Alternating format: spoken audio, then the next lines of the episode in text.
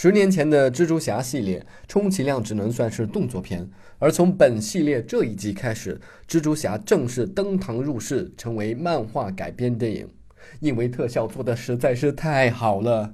你分明知道主角在纽约这个钢筋混凝土的丛林里荡秋千，这种画面是通过后期制作出来的，但你还是不可避免地被他征服，开始欣赏那些罕见的风景。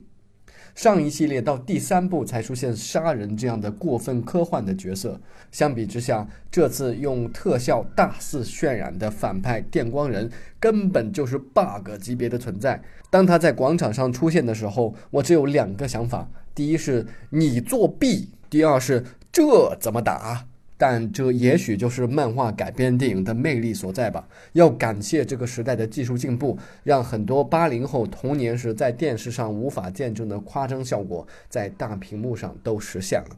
最后一个提示：这集电影的主线并不是打怪兽，而是 Peter 和 Gwen 的感情戏。想通了这一点，也许你就不会埋怨剧情拖沓了。Every day I wake up knowing that the more people I try to save. The more enemies I will make.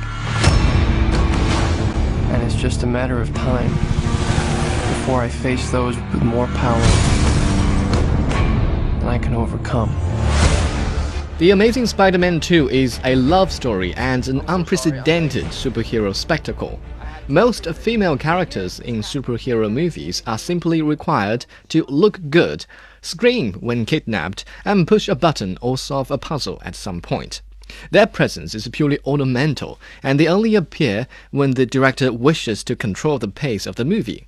But Emma Stone's character Gwen Stacy in the new Spider-Man movie is different. Reporting live from New York One Chopper, an Oscorp truck carrying plutonium has been hijacked. A police chase is in progress. I'm not saying she doesn't scream loud enough when kidnapped by the Green Goblin. She also solves a puzzle and pushes a button, by the way. But she has a much bigger part in Mark Webb's latest superhero outing. Or I could go further and say that she's at the very center of the Amazing Spider Man 2's web of intrigue and action. We have plans for you, Peter Parker. You wanted to be the hero. Need a hand? Now you gotta pay the price. The story begins with Peter Parker being tormented by his promise to stay away from his girlfriend. Throughout the film, the high school graduate is seen going back and forth between keeping her safe and keeping her by his side. I'm coming with you. Why, it's too dangerous. Sorry, I love you. Don't hate me. Emma Stone and Andrew Garfield both put on a great show of unrelenting love, almost making a chick flick out of a comic adaptation. Oh, God! I'm so. I just spilled a hot latte all over your. I didn't do that. Oh, no. and you too. Hey, stay right there! Wait, wait, wait. Hey! All right, on your way. I'm sorry, I'm all thumbs today. But I only realized what the main plot was all about when the film was over. During the movie itself, all I was thinking about was how I was getting such great value for money from my ticket, with all the mind blowing action scenes which come one after another. Strange. I feel I got so much. I got so much anger. I can see that. I can see you don't want to be here. I can see you're scared. I can see you don't know what's happening to you. I can see that you don't want to hurt anybody. First, there is the sheer number of villains. One by one, Spidey goes up against Electro, the Green Goblin, and Rhino, with the Webbed Wonders encounters with Electro being the most striking. You set me up. No, I didn't set you up. You lied to me. No, I'm trying to help. Let me help you.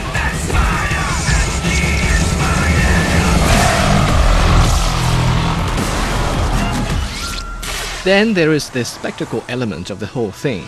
The previous Spider Man franchise, starring Tobey Maguire, consisted of action films at best, but the reboot films with cutting edge CGI technology are comic book adaptations in the real sense. While watching Electro exhibiting his power with vibrant and colorful electric discharges, I couldn't help but start to wonder how the little web crawler would defeat such a seemingly invincible opponent. Well, he just slings himself around and eventually makes a breakthrough.